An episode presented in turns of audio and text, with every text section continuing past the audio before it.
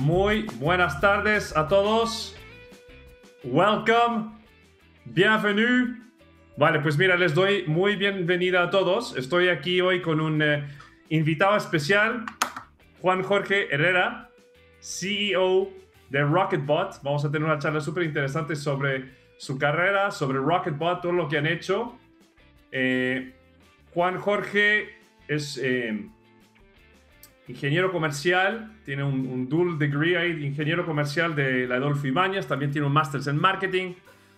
Ha estado trabajando como emprendedor muchos años. Eh, entró hace poco como, como director general, como CEO de Rocketbot, chileno. Y, bueno, Juan, te voy a dejar que te presentes un poco, nos hables un poco de ti y luego empezar a entrar en algunas de las preguntas. Pero muchas gracias por estar aquí con nosotros en Lip Talk y, ansioso de, ya indagar los temas de tu carrera, Rocketbot, cómo están compitiendo, su crecimiento que ha sido increíble. Hablar un poco más del producto y, compitiendo contra gigantes, ¿no? Así que bienvenido. Gracias, Patrick. Un gusto estar acá y, feliz de compartir lo que estamos haciendo con Rocketbot y, y de las experiencias que estamos teniendo hoy día para que le puedan ayudar a todos los que están escuchando si no se han tirado con el emprendimiento, a, tirarse, si es que están indecisos, este es el momento, etc. Eh, lo que me preguntabas un poco de mí, bueno, yo desde pequeño fui emprendedor, en la universidad estuve metido en todos los negocios que pude, eh, la mayoría de las veces fracasando, y lo, lo van a encontrar en cualquier libro. Eh, todos los fracasos ayudan y sin duda si tú tienes un éxito es después de muchos fracasos. Así que es la verdad. todas, esas, todas esas cosas que uno aprende fracasando te sirven en algún momento para, para algo que sea positivo. Dentro de esas, eh, yo rápidamente saliendo de la universidad me buscaron, entré al mundo laboral, tal vez fue un error, lo digo ahora, yo creo que de haber seguido con ese mundo empresarial, porque uno se mete al mundo ejecutivo y después cuesta mucho salir. ¿ya? Eh, ahora, seguí un camino medio eh, anormal en el sentido que me fui a una empresa muy pequeña de tecnología, terminé siendo socio igual, estuve ahí más de 10 años eh, eh, como gerente regional, como director en México, en otros países, y finalmente eso llegó en un momento que después de 10, 15 años tuvimos que, separarnos porque no, no nos daba la caja. Y la, bueno, la vuelta de la vida conocí a, a algunos que están por el mundo de inversionistas y llegó esta oportunidad eh, de, entrar a Rocketbot para formar un equipo. Eh, son, los otros socios fundadores son chicos poco más jóvenes que yo y que realmente lo admiro por su compromiso. Y el, el inversionista que entró a Rocketbot dijo, mira, le falta alguien que tenga un poquito más de experiencia. Eh, y están, de, acuerdo Y de canas. Bueno, ganas tenemos todos, pero Eh, efectivamente de Canas. Ah, yo me escuché de ganas. no, sí, No, no, Canas, la experiencia, ¿no? La, supuestamente la sabiduría, pero muchos errores. Correcto. Así que ahora estamos en este lindo proyecto, ya como también como socio, como CEO y empujando, la verdad, eh, con, con, fuerza y alma para que realmente podamos ser el primer unicornio chileno, que es lo que es nuestra meta. Y, antes de entrar un poco en el detalle de lo que hace Rocketbot, porque es súper interesante lo que estáis haciendo, porque el mundo realmente la tendencia va por ahí, ¿no? Pero cuéntanos un poco, porque una persona ya con tu carrera y tu experiencia y todo lo que has hecho, obviamente ya llegas a un punto de tu carrera que tienes muchas elecciones, ¿no? Si te quieres de repente sumar a, un startup, eh, hay, muchos emprendedores chilenos cada vez haciendo cosas interesantes, ¿no? O sea, vemos la gente de Algramo, los de Notco, eh, los de, los de B-Track, ¿no? Talana y otros haciendo cosas súper choras. Eh, ¿Por qué te quisiste poner en, en, el proyecto Rocketbot? ¿Qué fue lo que te atrajo realmente a querer trabajar con, con, con Rafael y los socios y en este proyecto, con este producto? Sí, mira, tienes mucha razón. Yo tengo mis otras empresas que por suerte les va muy bien pero cuando me junté con Rafael y me dijo, yo le dije, bueno, ¿cuáles son tus objetivos? Me dijo, quiero por lo menos vender mil millones de dólares.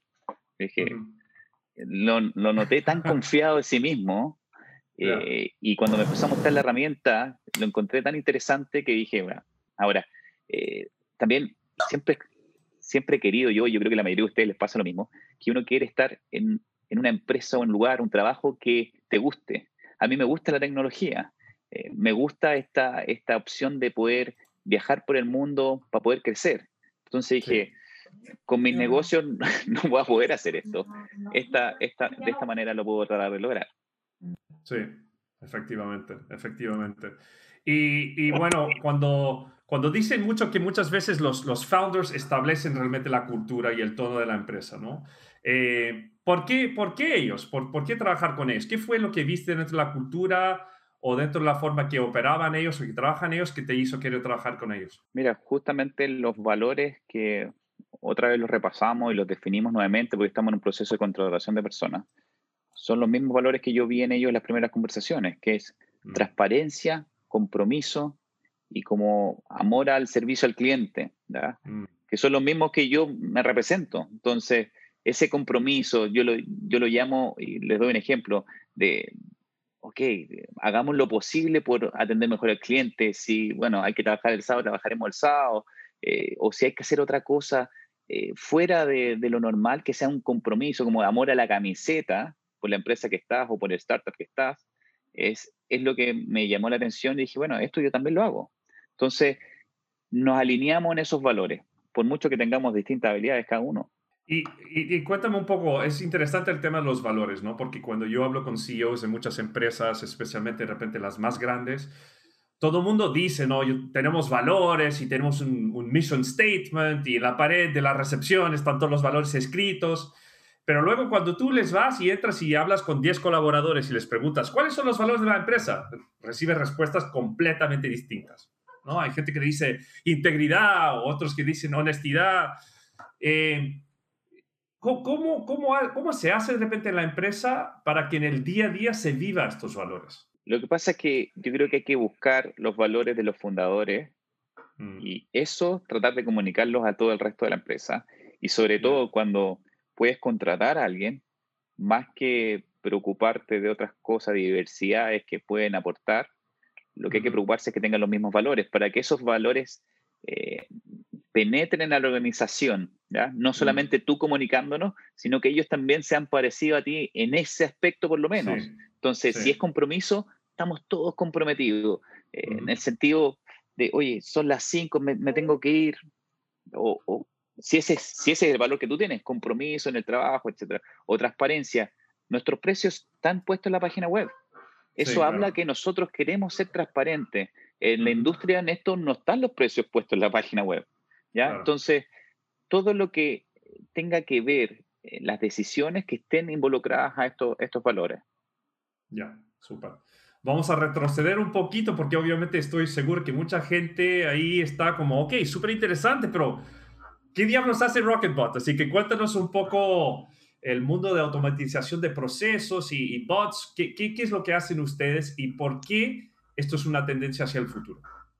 Claro, a ver, RPA, que es Robotic Process Automation, es, eh, es la posibilidad, mediante una plataforma, software, de poder hacer más fácil los bots. Lo, que ustedes escuchan que votan en Twitter y que hacen otras cosas, esto se lleva para la automatización de procesos de trabajo.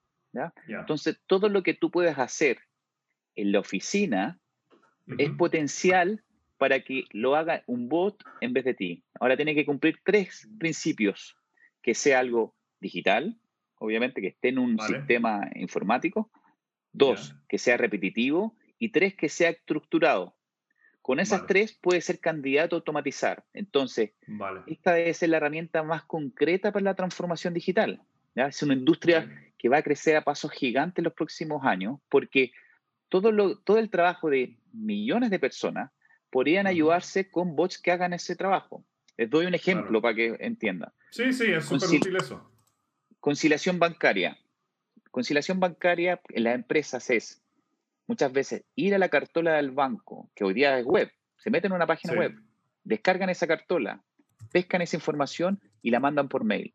Ese trabajo, ciertos contadores, cuando una empresa un poco más grande, se demora dos, tres horas de la mañana, de 9 a 11 de la mañana un robot puede hacer ese trabajo de 6 de la mañana a 7 de la mañana. Todo lo que le acabo de mencionar. Entonces, cuando llega el contador a las 9, empieza a hacer otras cosas de mayor valor agregado, no cosas repetitivas.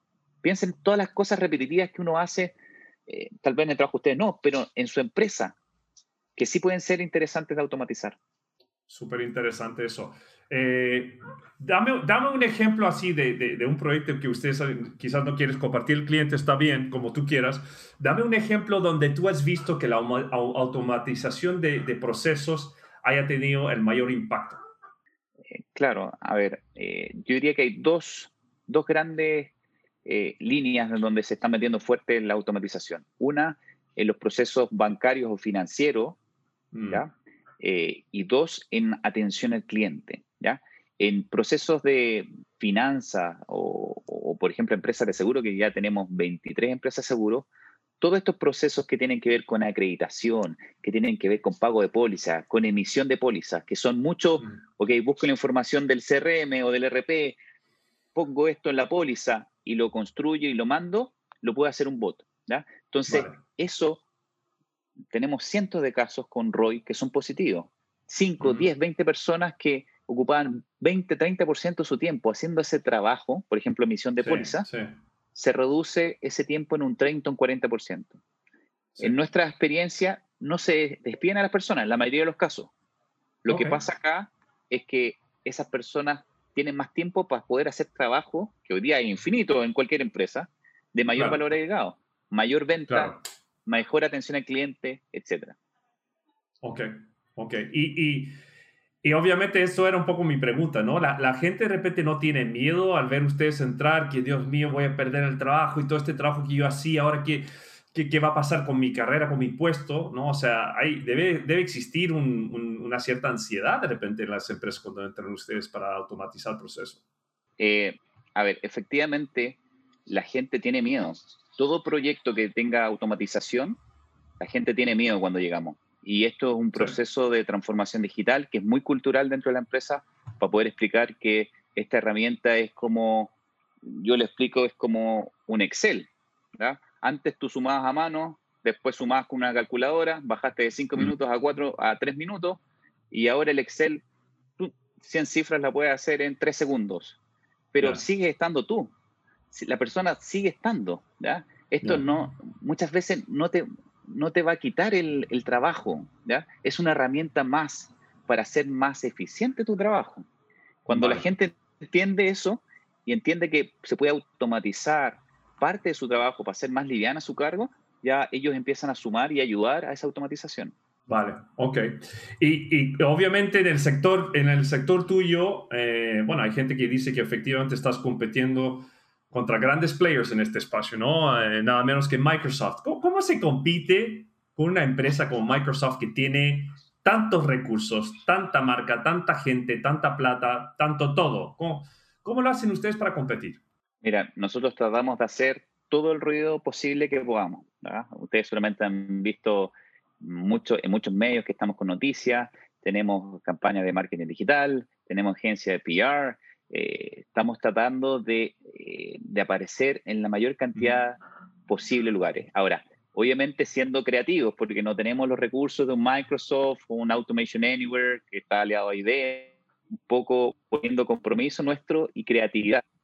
Entonces, bueno, ¿cómo podemos aparecer acá? No, no podemos pagar las ferias más grandes del mundo, pero sí, podemos seguramente tener más de, de, de medios y de PR bueno, ok, ¿cuáles son las noticias? Tenemos que compartir información nuestra, ¿ya?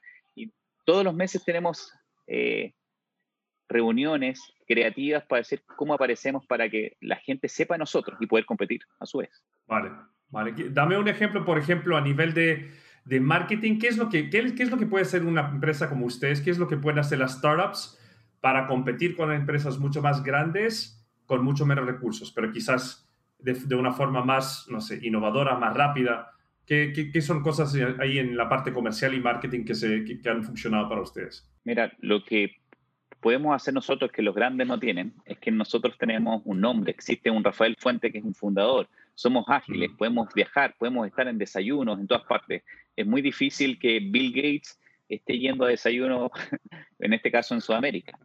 Nosotros sí podemos, entonces eh, tratamos de, de ser parte, de estar cerca, y eso ayuda de alguna forma a la decisión de nuestros partners, de los resellers y de eh, los clientes finalmente.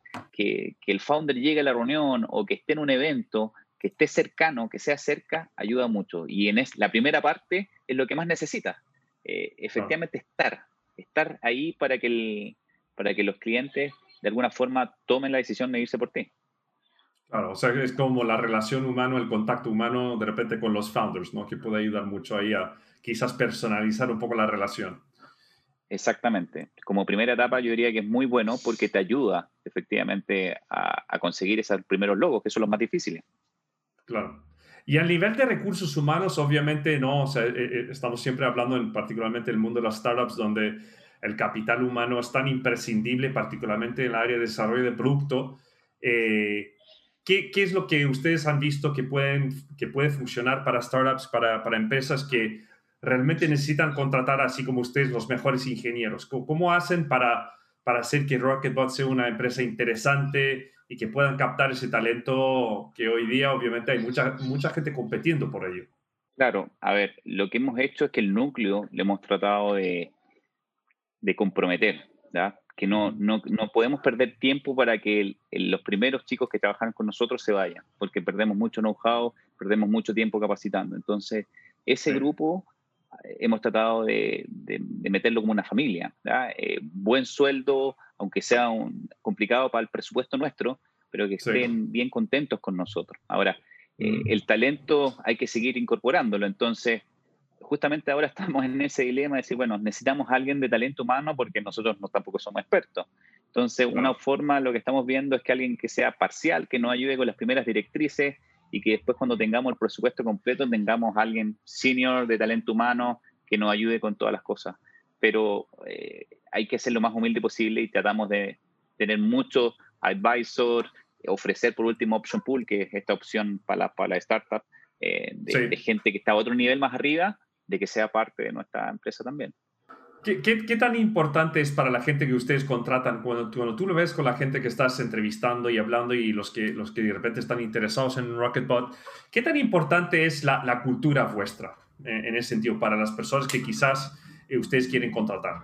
O sea, muy importante porque, como te dije en un principio, tratamos de contratar en base a los valores o a la cultura en, y no por tal vez por género, por edad o por experiencia. Eh, obviamente ayuda la experiencia si está en esto porque no, nos ahorra tiempo, pero yo prefiero a alguien que, que esté alineado con nosotros eh, culturalmente, con los valores eh, y, que pueda ser distinto en, otras cosas, sobre todo que estamos creciendo en distintos países. Entonces, la cultura es fundamental. Sí. Desarrollarla y poder eh, estar alineados todos en, que sepan esa cultura y que desarrollemos juntos esa cultura también. Y cuando, tú, y cuando tú estás así entrevistando a un candidato y todo, ah, o sea, ¿existen preguntas específicas que ustedes han utilizado que les ha funcionado para realmente medir si un candidato encaja con la cultura de Rocketbot? Sí, efectivamente, nosotros tenemos ciertas preguntas en una entrevista que eh, nos pueden determinar si se alinea con, con, la cultura que nosotros queremos tener en, en, la empresa. Ahora, como te dije, nosotros no somos expertos, pero tratamos de, de, hacer lo posible para que se haya esa cultura dentro de la empresa y podamos desarrollarla también con ellos, con los nuevos. Sí, sí, no, es súper es, es, potente. Yo me acuerdo que en Google teníamos esto, teníamos como un listado de preguntas orientado a cada valor, ¿no? Y es algo que ahora en LIP también lo estamos haciendo. Y cuando, por ejemplo, digamos que un, un, valor clave para nosotros, un core value es, es la humildad, tenemos así 10 preguntas solo para testear la humildad del candidato, ¿no? Entonces, por ejemplo, entramos y decimos, oye, ¿cuál ha sido el proyecto más, eh, más exitoso para ti? ¿De qué te sientes tan orgulloso? Ahí prestamos mucha atención para ver si la persona habla de, de, de yo, ¿no? De mí, o del equipo, ¿no? Y obviamente si habla de que yo hice esto y yo participé en esto y yo avancé esto, eso ya nos dice algo sobre el candidato, ¿no? Y, si la persona habla de nosotros, que el equipo, mis compañeros, eso ya nos dice otra cosa. Es súper es súper interesante esto porque obviamente el, yo he visto que más de una vez, y yo no sé si lo viste tú también en Rocketbot, tú de repente puedes encontrar una persona genial, espectacular a nivel de habilidades, porque de repente ves que no encaja para nada en la cultura, ¿no? Y una vez que está dentro de la empresa, eh, es muy difícil que esto se resuelva de una forma, de una forma buena, digamos. No sé si es algo que ustedes lo han vivido también. Correcto, sí, eh, sin duda. ahora yo estoy en un proceso de entrevista. Eh, toda esta semana he hecho más de 15 para distintas posiciones que estamos buscando en, en, en México, Colombia. Y justamente estoy preguntando preguntas como las que mencionaste tú, para saber si efectivamente les gusta trabajar en equipo, cómo se comunican con el equipo. Si yo pregunto, ¿te gusta trabajar en equipo? Todos van a decir que sí. El tema es, tiene que haber una pregunta que, que los delate para saber, oye, no, si a mí me gusta trabajar solo o en equipo. Sí. Tengo una pregunta de, de, de, Elena Aliaga aquí que, que me pregunta, eh, hola, ¿cómo es el proceso de intervención en una empresa por área o, por, o de forma integral? ¿Cómo es el servicio que ofrecen? Nosotros más orientado ligado al, al, a las preguntas de, de, producto, ¿no? Sí, sí, sí. A ver, eh, en, en, Rocketbot nosotros el proceso es el siguiente. Eh, ofrecemos la herramienta y muchas veces vamos con un reseller o partner. ¿ya? nosotros ofrecemos la herramienta que tiene un montón de distintos colores y sabores, ¿ya? Y muchas veces el cliente tiene que escoger varias cosas. Primero, ¿tengo yo los procesos que quiero automatizar? Sí, no. Si no los tengo, ¿lo puedo hacer yo? Si quiere externalizar, debería ser el panel o el reseller nuestro el que entregue ese servicio. Ese es punto uno. Punto dos, lo mismo con el desarrollo de los bots. Yo te vendo la herramienta para hacer bots pero alguien tiene que decir, ok, tengo cinco procesos que quiero automatizar. ¿Quién me va a automatizar? ¿Quién va a desarrollar estos cinco bots que son distintos? Ahí ellos pueden tomar la decisión. Tenemos clientes, que voy a dar nombre, por ejemplo, Sencosud, que le vendimos la herramienta, fuimos dos meses después y tenían 20 robots. Hoy día tienen 50 robots, hechos todos por ellos. Y hay otros que trabajan con partners. Empresas de seguro que tenemos 80 robots y todos con un panel que les va haciendo y detallando ese trabajo. Obviamente tiene pros y, contras el trabajar con un, con, con un panel o trabajar directo.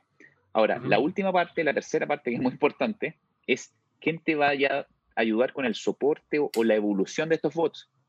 Cada cambio tecnológico hace que, sin, que se complique eh, el trabajo de ese robot, desde un cambio de pantalla, un cambio de un acceso, todo. Entonces alguien tiene que estar monitoreando y para eso debería alguien desde afuera ayudarte o desde dentro. Eso, más combinado con un centro de excelencia, un COE, que sea parte de las decisiones de transformación digital de la empresa, ayudan bastante. Súper, Y gracias por la pregunta, Elena. Súper interesante eso. O sea, yo, yo me quedo curioso ahí, por ejemplo, si tú hablas de procesos de recursos humanos. ¿Qué se te ocurre de procesos de recursos humanos que son bastante obvios que deberíamos automatizar y, realmente que se pueden prestar a la solución vuestra? Bueno, tenemos varios clientes que tienen procesos de recursos humanos dentro de ellos. Me imagino, por eso te pregunto. sí, Me, acuerdo, me acuerdo el mismo de Walmart, que es una empresa multinacional, que ellos en el tema de recursos humanos tienen eh, el, el, pago y revisión de licencias, por ejemplo.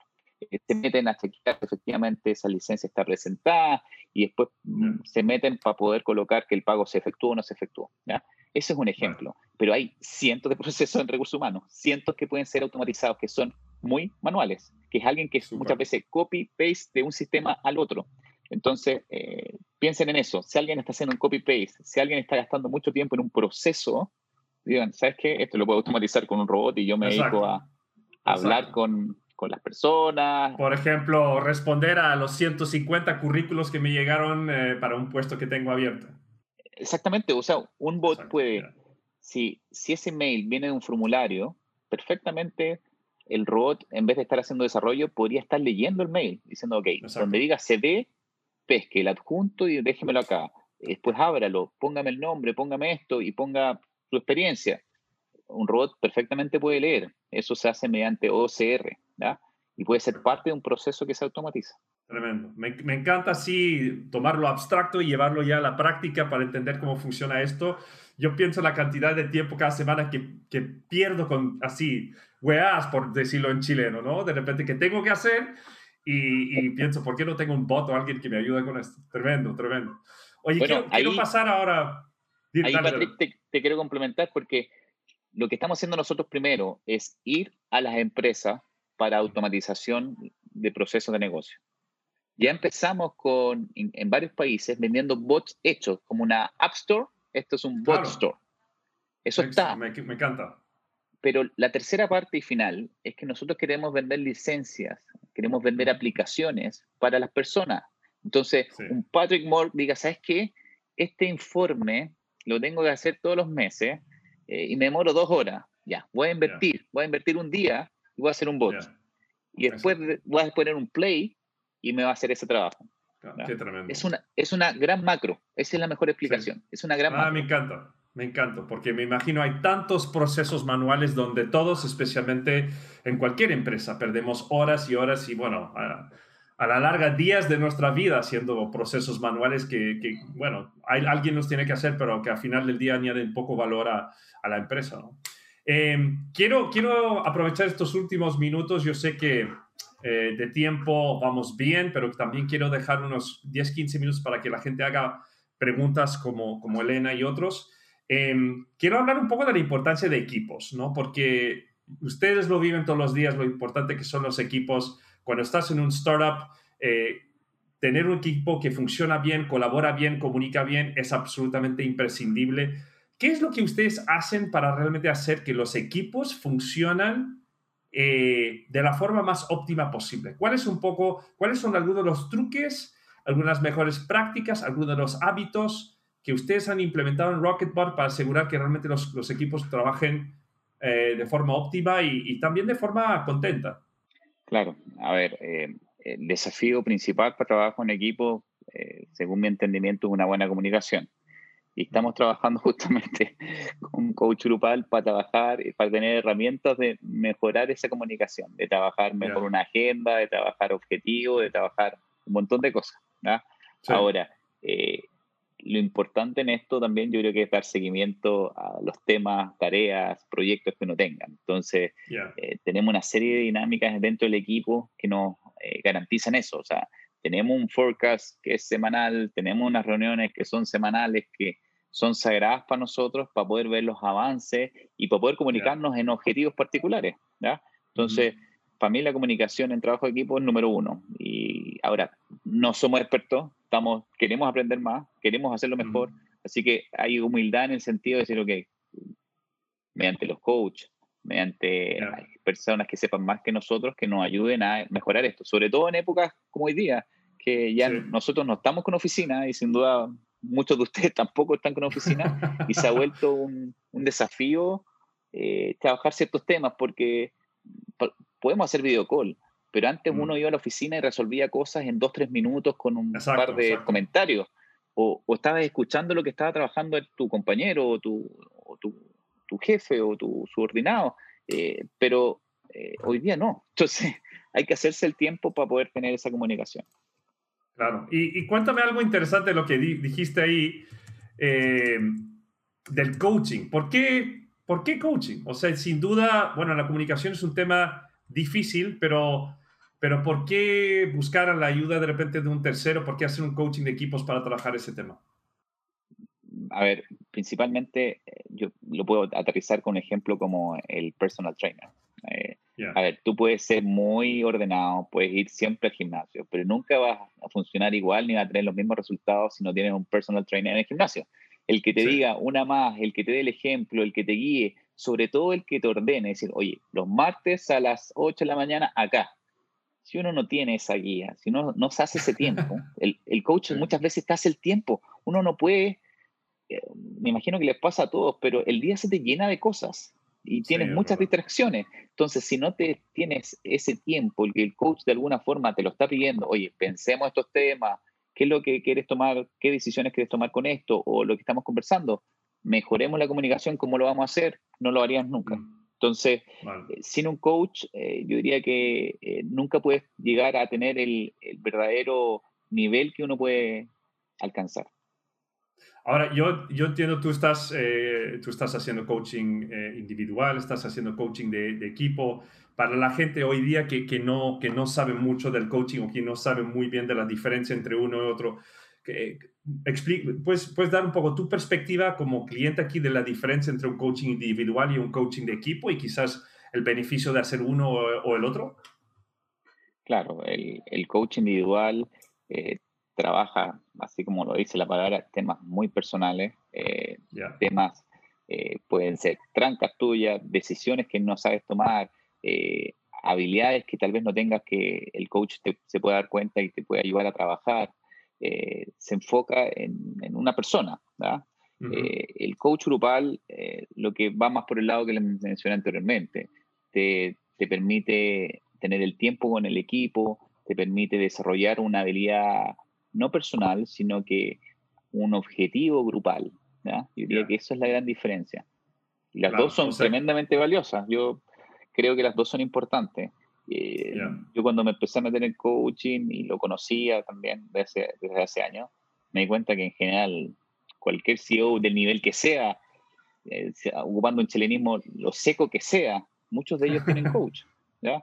Y eso es porque nadie, nadie, se puede creer que se la sabe toda. Entonces, lo mejor es hacer una introspección y que alguien te pueda ayudar y asesorar. Es interesante eso, porque yo me acuerdo cuando yo trabajaba en Google, a mí la gente me, me, llevaba años diciendo que tenía que tomar un coach. Y, yo siempre decía, no, mira, yo tengo todas las respuestas, yo, yo me lo puedo, no tengo tiempo. O sea, todas, todas las razones que nos damos de repente por no hacerlo. Y, bueno, lamentablemente en mi caso, eh, lo que gatilló la necesidad de hacer un coaching en mi caso fue una crisis personal. Fue así que llegué a tener una serie de problemas y desafíos, tanto personales como profesionales, que, que me van a la conclusión que necesitaba alguien de afuera para venir a ayudarme y que no fuera tanto un psicólogo. Yo también fui a ver un psicólogo en su momento, pero encontré que el, el, approach del coach era mucho más, no sé, como real, aterrizado en la acción, ¿no? Identificar un tema eh, ayudarme a encontrar la, decisión que tenía que tomar y pasar a la acción. ¿Cómo, ha sido tu experiencia eh, con el coaching en tu caso? No, mi experiencia con el coach es efectivamente valiosa porque eh, uno se da el tiempo para pensar cosas que sin, sin, sin tener un coach no lo harías. Entonces, hay muchas decisiones que, o, unos, o problemas que uno sabe que tiene, que no las puedes conversar con nadie también. Entonces, no, no, obviamente con tu señora uno ocupa eh, el tiempo que tiene para compartir con la familia, no quiere llevarse problemas de, la oficina para, la casa, eh, con los amigos, esto yo lo decía cuando era director de, de, BNI, pero con los amigos tú al final, sobre todo en Chile, tú compartes en un asado y hablas de fútbol, hablas de aquí, hablas de allá, pero jamás empiezas a compartir cosas como, oye, ya no sé qué hacer con los con los chicos que estoy trabajando, estoy desmotivado o quiero hacer esto. Entonces, es, es la persona adecuada para poder conversar temas de, de negocios, de empresa y, mezclado con temas personales. Es interesante, tengo aquí un comentario de Gabriel Santiago que dice, el coaching es acompañamiento más que ayuda, uno ya tiene la respuesta, pero nos bloqueamos. ¿Qué, qué opinas de ese comentario? ¿Uno ya tiene la respuesta, tú ya tienes la respuesta muchas veces? Eh, algunas veces uno la tiene y no se atreve a dar el salto. Entonces necesita conversar con alguien para decir. Ahora, otras veces uno no tiene la respuesta tiene la, y, tampoco tiene claro las preguntas. Entonces, cuando uno está con el coach, se da cuenta a formular esas preguntas y empezar a trabajar en la respuesta. Eh, yo creo que hay un poco de ambas. Efectivamente, uno dice, escucha, pasa esto. Y es el coach el que te hace, ¿y por qué pasa esto? y ahí uno hace la pregunta final me pasa esto, ok, y después pasa esto porque eh, esta otra situación. Entonces, te ayuda a abrir un poco los ojos, yo creo que en, situaciones. Hay, hay, muchos founders con quien hablamos de repente en Leap que dicen simplemente, no tengo el dinero para invertir en esto. ¿Qué les dirías a esta gente? Yo diría que es una decisión, obviamente muy personal, pero porque el presupuesto lo tiene cada uno de ustedes, pero eh, muchas veces uno gasta dinero, sobre todo en empresas, que pueden ser mucho menos rentables que tomar buenas decisiones como un gerente general o un CEO. Entonces, mm. esto te ayuda a tomar buenas decisiones, que pueden ser a corto, mediano y largo plazo. ¿ya? Entonces, lo que es difícil acá es tener un ROI positivo, ver un ROI, ¿ya? Pero sin duda, si usted le hace doble clic a las decisiones que van a empezar a tomar, va a mejorar. Entonces, yo diría que es una inversión que, eh, que, obviamente tienen que, tomarla. ¿ah? como les explico, el ROI no se ve fácil, pero si uno empieza a tomar las decisiones correctas, la empresa va a empezar a, tirar para arriba. Desde gestionar tu tiempo, y eso ya puede pagar cualquier cosa si gestionas mejor tu tiempo. Absolutamente. Oye, bueno, súper, muchas gracias por la pregunta. Quiero dar ahora uno, unos minutos para que la gente te haga preguntas. Así que si tienen preguntas, ya veo algunas aquí en el chat. Si tienen preguntas para, para Juan Jorge eh, sobre él, su carrera, Rocketbot, los bots, lo que se puede hacer con bots, el coaching, lo que ustedes quieran, vamos a tener unos 5 o 10 minutos para tomar preguntas. Ya veo una aquí de Vidal Rodríguez. Eh, que pregunta, ¿puede mencionar algún ejemplo de un bot que realmente funciona en la atención directa al cliente? Es muy lamentable ante empresa, incluso con hartos recursos, que uno como cliente o potencial cliente no puede conversar con un humano. Pues el chatbot habilitado en su web no es capaz de responder nada útil. ¿Qué, qué, qué opinas de eso? Sí, aquí hay una confusión tremenda con el tema del chatbot. A ver, el chatbot lo que hace es eh, mediante inteligencia artificial y mediante entrenamiento, entender qué es lo que te está preguntando ese cliente final. Entonces, se entrenan generalmente los buenos chatbots por varios meses, que pueden ser, eh, pueden ser por voz, puede ser incluso por, por un WhatsApp, etc. Ahora, esa es la primera parte. ¿Qué es lo que me está preguntando el cliente? El cliente me dice, ok, lo que quiero es que me manden las últimas facturas. Ok, el robot logró entender esa petición que existe una pregunta o una solicitud, una queja que dice, mándeme las facturas que no me llegaron. Perfecto. Ahora, esa es la primera parte que puede ser automatizada, la comunicación de entre el robot y la persona. Ahora, queda la, la parte 2, que es donde es el complemento donde estamos nosotros, es decir, ¿quién hace ese trabajo? Porque el chatbot entendió, ya no tengo que tener una persona contestándote el teléfono o detrás del WhatsApp, pero ahora que yo sé que tú me pediste las tres facturas, ¿quién hace ese trabajo? Entonces le llega a una persona que le llaman el back, ¿ya? que eh, ya, ya no está el, front, pero ahora está el back, el, back office, y que tiene que ir a buscar esa factura de, ese cliente y mandárselas por mail. ¿ya? Ahí es donde entra el RPA y los bots. Yo puedo combinar y complementar el chatbot con el RPA. Entonces, cuando yo sé lo que el cliente quiere, que es donde está inteligencia artificial, pero por otro lado tengo RPA para poder hacer los bots que hagan el trabajo. Y entonces los tiempos se disminuyen demasiado porque eh, si yo espero un back y tiene un SLA de dos, tres días, solamente se va a tomar esos tres días para mandarte las tres facturas. Si yo tengo un robot, a medida que el chatbot sepa lo que quiere, yo le puedo responder inmediatamente. ¿ya? Y tenemos un montón de casos de atención al cliente tenemos de banco. Habían un banco en Bolivia, tenía un tema de fidelización y se estaban demorando cinco días en responder algo. Con una automatización eh, complementada con, con, un chatbot, se demoran un minuto. Y es impresionante lo que se puede hacer. O sea, realmente de cara al, cliente, este cambio, eh, esta disminución de, de, tiempo de respuesta eh, puede ser debido y, muerte para algunas personas, ¿no? En, el tema de negocios o este tipo de cosas. Es increíble. O sea, otro, otro comentario aquí, eh, otra pregunta que tengo de Alejandra que pregunta, ¿hicieron adecuaciones en el tamaño de su equipo de trabajo para poder pasar de, de 4 a 160 clientes? Me imagino que sí, ¿no? Si crecieron, ¿lo hicieron en cuáles posiciones? ¿Cuál, ¿Cuáles han sido las posiciones más claves para poder escalar de repente el negocio a donde estáis ustedes hoy? Sí, una muy buena pregunta. Eh, sin duda, no, no, sé si la tengo la correcta. Lo que nosotros hicimos fue tirar eh, todo a dos áreas, comercial, que es ventas, y desarrollo de, la herramienta o de la plataforma. Eh, nosotros hoy día externalizamos los otros servicios porque creemos que es más eficiente y porque no, tenemos, no tenemos el presupuesto. Entonces, eh, nosotros no tenemos nadie de contabilidad interno, no tenemos nadie de finanzas, no tenemos todavía nadie de recursos humanos, que es el primero que tenemos por colocar. De marketing también, todos los son servicios externos. Pero en ventas y en desarrollo es donde hemos crecido. Y creo que es, lo fundamental, porque necesitamos que la herramienta siga siendo la mejor o queremos ser la mejor del mundo y para eso necesitamos gente.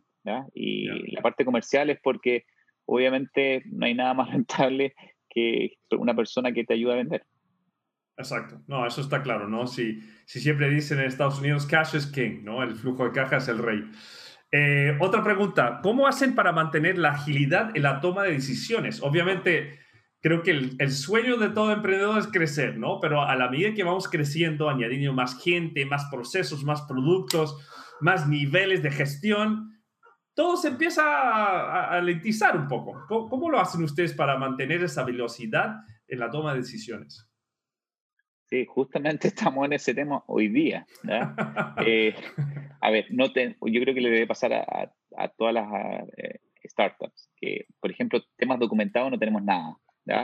Tuvimos recién, ganamos una consultoría de una empresa muy grande en México que nos ganamos un premio.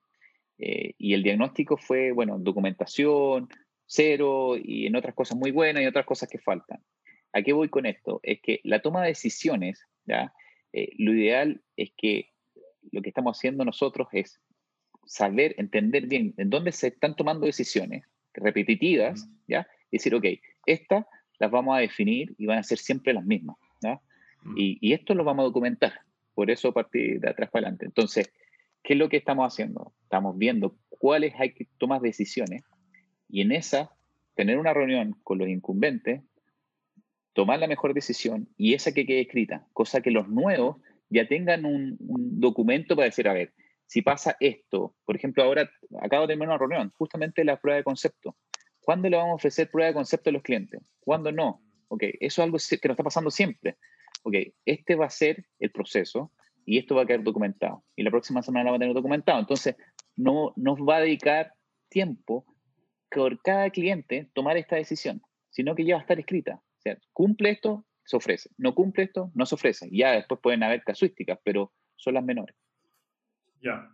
Y, y cuéntame una cosa, o sea, yo, estoy curioso como, como coach, ¿no? Como alguien que, bueno, trabajamos mucho con las empresas, ayudarles a, a ajustar y mejorar su cultura. Eh, ¿qué, ¿Qué tan importante es el hecho que la cultura de empresa, por ejemplo, en vuestro caso, de vuestros clientes, ¿qué tan importante es que la cultura de la empresa donde vas a implementar un, nuevo proceso, ¿no? un tipo de transformación digital como es implementar bots y automatizar procesos, ¿qué tan importante es que la cultura de la empresa, cliente vuestro, esté preparada para hacer esta transformación digital? ¿Han tenido ejemplos de casos donde vienen con tremendas automatizaciones, súper cosas súper choras que pueden automatizar y la cultura del cliente lo rechaza? Sí, exactamente. Por eso incorporamos una persona que es experta en centro de excelencia, cultura, en cultura empresa, para que empiece a desarrollar eso con el cliente. Porque sin eso, nosotros nos trunca el negocio a nosotros. ¿En qué sentido? Nosotros todas las empresas quieren em, empezar a automatizar. Todas tienen un par de dolores de cabeza que quieren automatizar. Pero si culturalmente ellos no están preparados, si culturalmente ellos no tienen las condiciones para poder desarrollar, eh, tener esta transformación digital, el, negocio se trunca ahí. Entonces, nos hemos dado cuenta que si nosotros ayudamos un poco a esto, si nosotros los ayudamos a definir y empujar culturalmente la transformación digital, se abren las puertas para nosotros para poder automatizar más procesos. Ahí quizás hay un espacio de trabajar juntos, eh, Juan Jorge. eh, eh, oye, bueno, yo, yo, yo, creo que estamos llegando al, al final de la sesión. Eh, solo tengo un par de preguntas más para, para, cerrar, pero te agradezco muchísimo el tiempo. Ha sido súper interesante. Estoy fascinado con, con, lo que hacen ustedes y creo que hay una gran necesidad. una pregunta es, ¿qué recomendación tú le dirías hoy día a una persona que está a punto de dar el salto de emprender? ¿Qué recomendación le darías a un emprendedor nuevo? Ah, es súper difícil. Yo, a ver, primero que nunca se arrepientan de ir a su negocio. Yo creo que la clave del éxito, muchas veces, les voy a dar un ejemplo. Eh, ves un negocio de eh, vender zapatillas, ¿ok? Anda, tírate a ese negocio de vender zapatillas. Si no empiezas a vender zapatillas, no te vas a dar cuenta que el negocio está en vender cordones. Entonces, mm. las ventanas se empiezan a abrir cuando tú estás metido en el negocio. Muchas veces ver el negocio y vender cordones iba a ser imposible, ¿ya? Pero cuando estuviste vendiendo zapatillas te diste cuenta que el negocio aquí interesante era ser mayorista de cordones. Entonces, mi consejo es que te tires, te lances. Si estás ahí, tienes que tirarte. Si no te tiras, jamás vas a tener esos fracasos, jamás vas a ver otras oportunidades. ¿ya? Eh, como decía Steve Jobs, uno ve hacia atrás y empieza a juntar los puntos. oye, mm. mira, estuve en un negocio hace 10 años que no resultó. pero hoy día se me abrió la puerta porque la persona que conocí hace 10 años me tocó la puerta para ir a otro. O por, por, lo que hice hace 10 años, eh, que sé de, en el caso mío, que yo soy empresario en otras cosas, eh, lo que hice hace 10 años, el compromiso que le puse hace 10 años, me dio un beneficio ahora.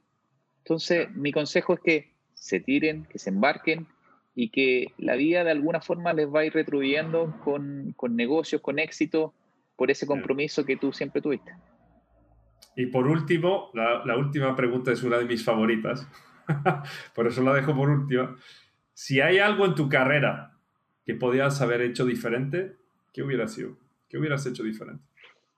Eh, yo creo, y lo, dije al principio, yo creo que me sedujo cuando estaba en la universidad y era empresario o emprendedor.